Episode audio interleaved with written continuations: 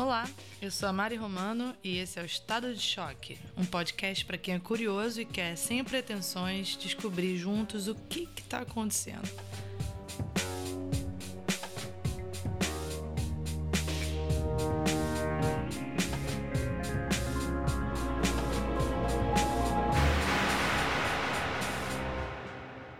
E no episódio de hoje, água. A água é esse bem global, que não dá muito bem para comparar com quase nada, exceto o oxigênio. Sem água não se vive nem se come, porque para produzir comida precisa de água também.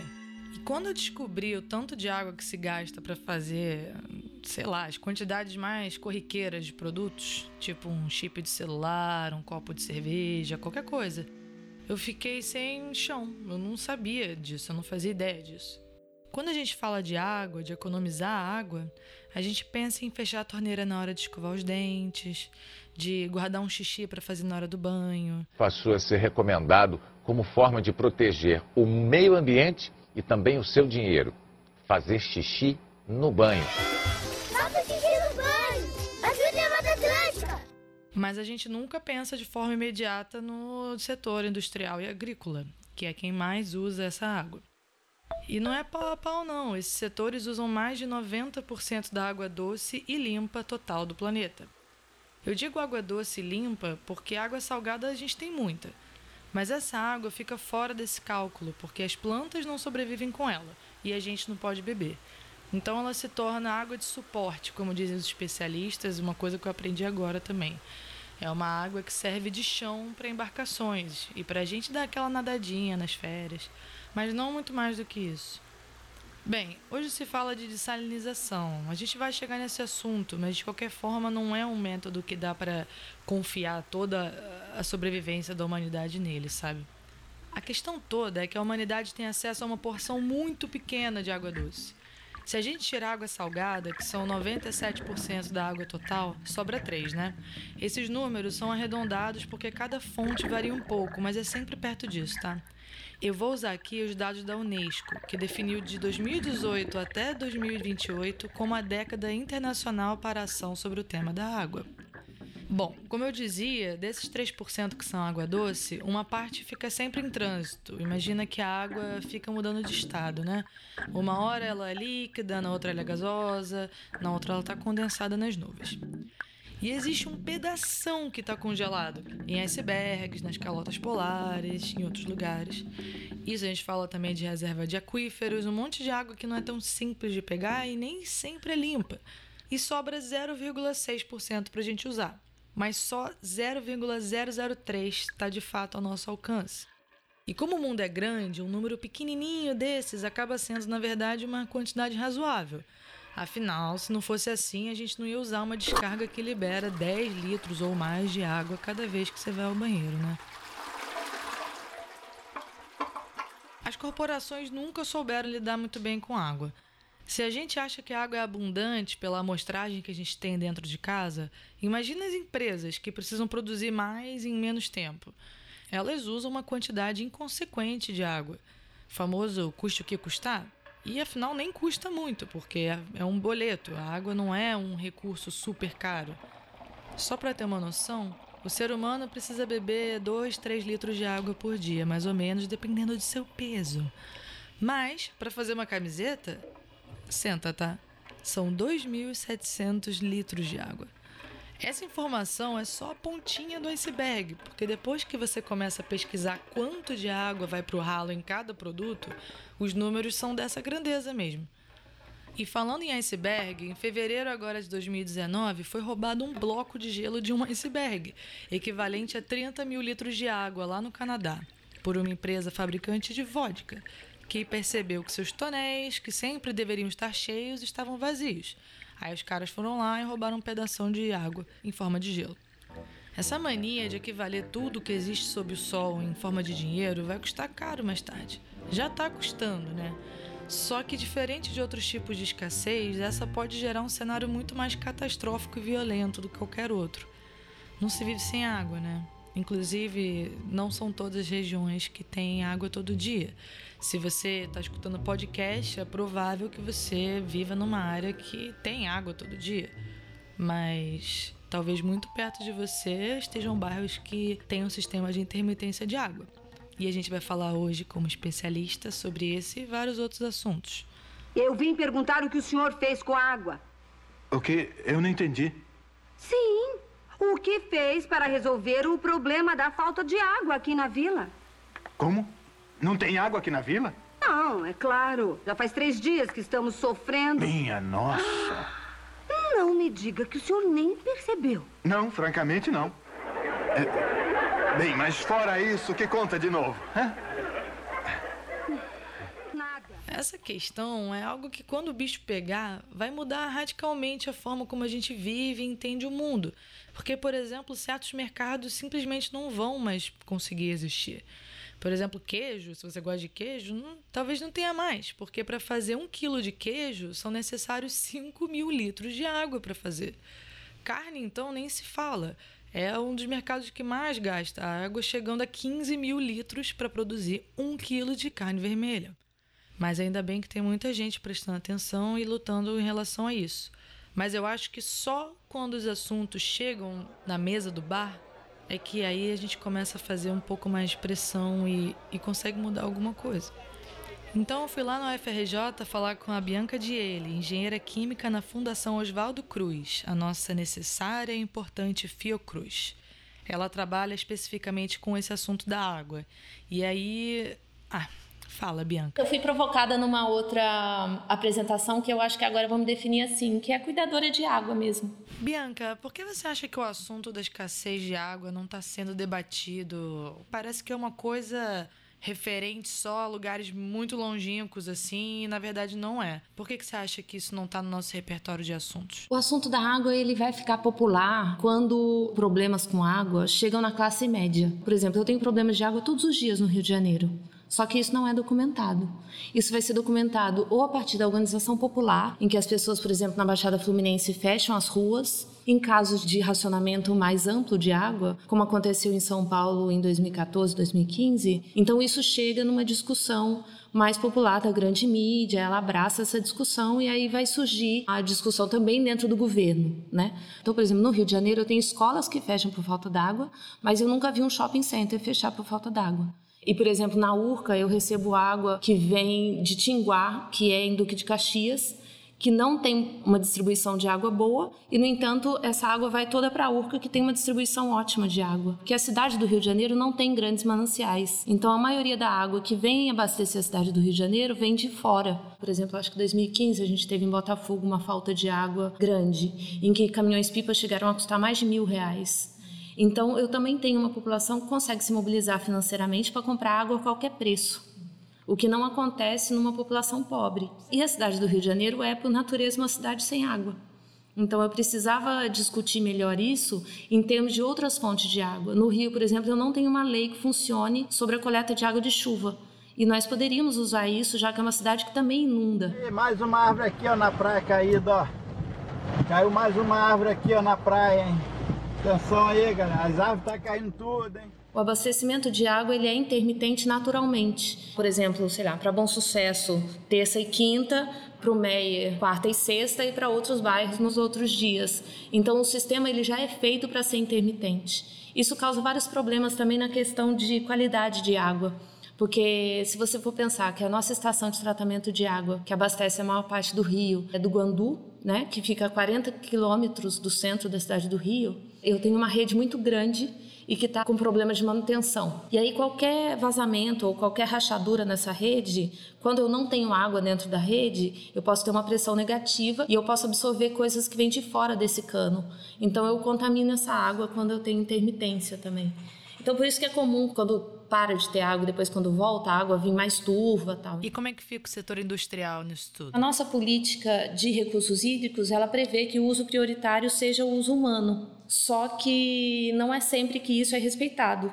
Por exemplo, quando eu tenho racionamento em áreas pobres de uma cidade e não tenho racionamento para setores produtivos como uma indústria de qualquer coisa. Então a gente tem que discutir com setores que são grandes consumidores, como pulp e celulose, né?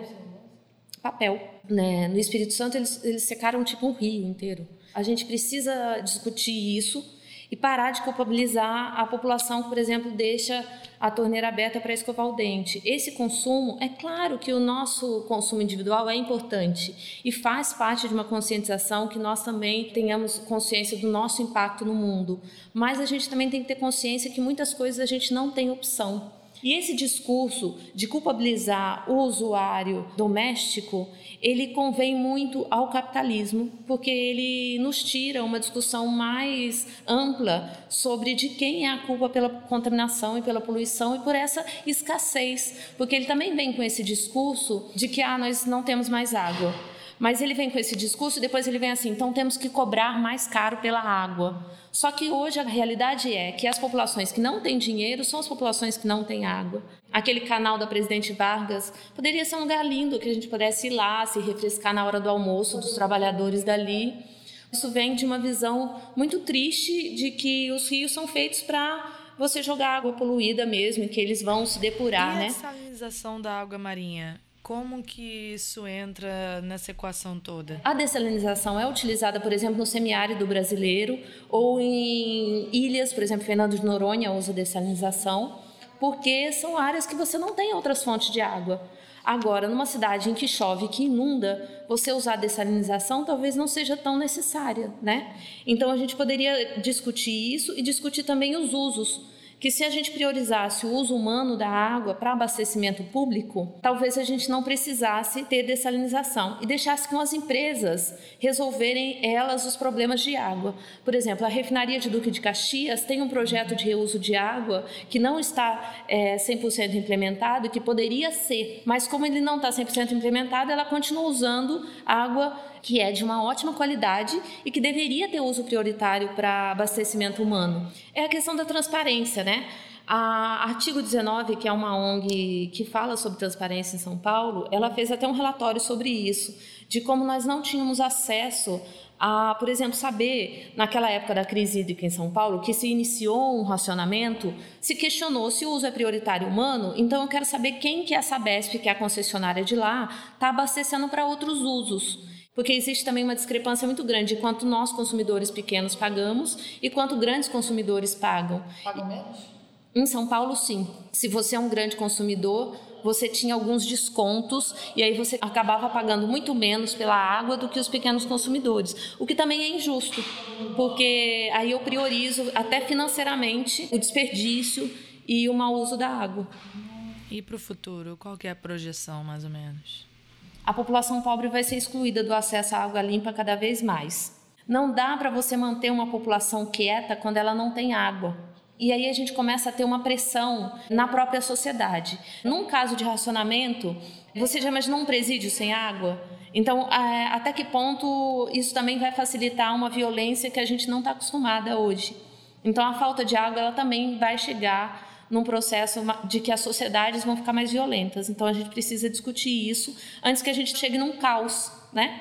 Em que a gente brigue por água, em que a gente tenha que realmente entrar numa disputa de corpo a corpo por água, ou a gente entre numa disputa mercadológica, que é o que acontece, por exemplo, em área de desastre. Quando teve o desastre na região serrana, em 2011, você achava a garrafa de água de um litro e meio por 10, 20 reais. Então, isso também a gente tem que evitar que aconteça, né? Porque senão você realmente condiciona populações inteiras a não terem acesso à água limpa. Nada animador, né? Nada animador, mas também não vejo nenhum prospecto disso mudar. O Brasil é muito rico em água e ele tem uma das piores gestões de água do mundo, né? O que eu vejo é que o Brasil já exporta muita água por meio dos commodities de exportação, principalmente do agronegócio, né? A questão da carne, quando você vende um quilo de carne, você está vendendo um monte de água junto. Quando você vende um quilo de soja, você está vendendo um monte de água junto. Eu não vejo que o Brasil vai começar a exportar água pura, assim, porque o transporte de água é muito caro, né? Mas por meio desses commodities, com certeza a gente vai estar tá envolvendo cada vez mais água nesses processos. Então a gente tem que ficar atento até que ponto a gente quer exportar essa água, porque essa água não volta. A questão do uso da água subterrânea é basicamente um segundo uso, né? Porque normalmente a gente tenta usar água superficial, quando a água superficial está ruim, a gente começa a usar água subterrânea. A água subterrânea ela é um pouco mais cara e dependendo da água eu vou ter uma água de melhor qualidade, mas dependendo da água não. Porque vai depender muito do meu tipo de aquífero.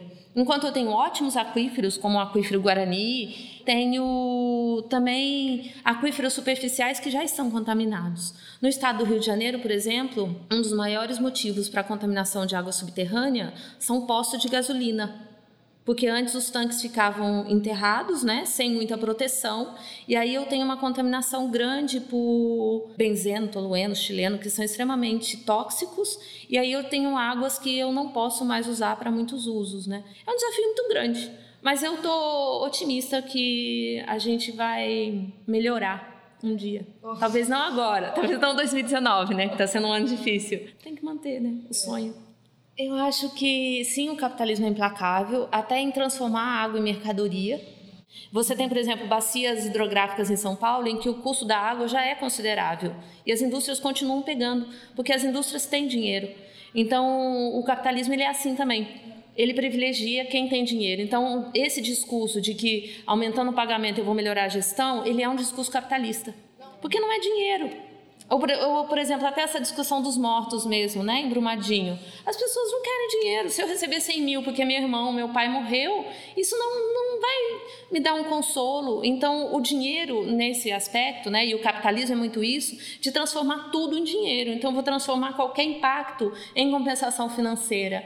Isso não adianta. Pescador da Baía de Guanabara, que recebe uma compensação pela contaminação e não vai pescar mais, ele pode se deprimir e morrer. Mas, por exemplo, eu conheci uma cidade no Japão em que eles estavam brigando pelo último 50 metros de praia que tinha na cidade deles.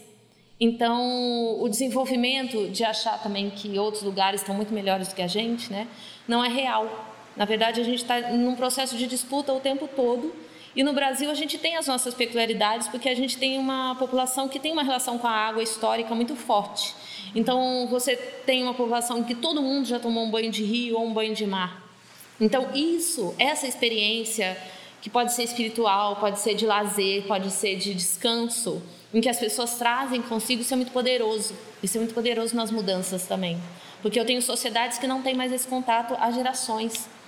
E eu, eu vejo com muito otimismo essa questão das crianças também, né? Se você vê, por exemplo, o que, que as crianças, durante a eleição do Itzel, foi engraçado que ele tenha toda essa pauta armamentista da segurança pública, papapá, papá. E aí ele se encontrou com algumas crianças que eu acho que foram visitar o Palácio da Guanabara. E o que, que as crianças foram dizer a ele? Que queriam a Baía de Guanabara limpa. E eu acho que é isso, a gente tem que ouvir mais crianças. Tanto que tem algum, algumas iniciativas, até dentro da própria Organização das Nações Unidas, em que você tenha congressos de crianças para se discutir o futuro, porque são o futuro deles, né?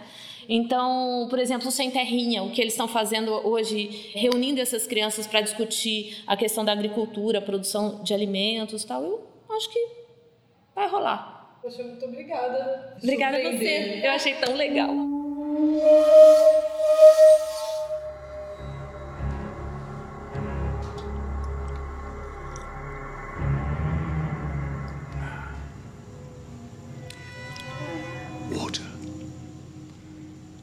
Is life. Water is power.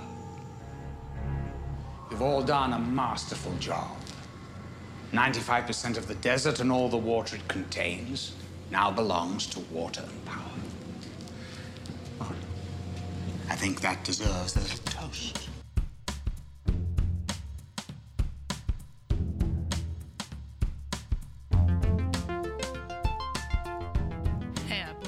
Seja o impacto do pequeno, pequenino consumidor que a gente é, a gente é o que é. A gente não vai ser uma grande empresa amanhã, então é importante também a gente ser responsável pelo tanto que a gente desperdiça de água, né? Se a sua privada tem um vazamento, se tem alguma coisa para consertar, é importante ver isso. E também usar a máquina de lavar só com o tanque cheio, por exemplo, para você não ficar gastando água à toa. Se você mora numa casa ou num prédio que o porteiro lava a calçada com mangueira, né? Tenta ver se pelo menos essa água da mangueira pode ser de captação de chuva e se não, mete uma vassoura. Enfim, consumir menos roupas, não desperdiçar alimentos, porque tudo isso é água, é carbono, é recurso e é o futuro que a gente está desperdiçando.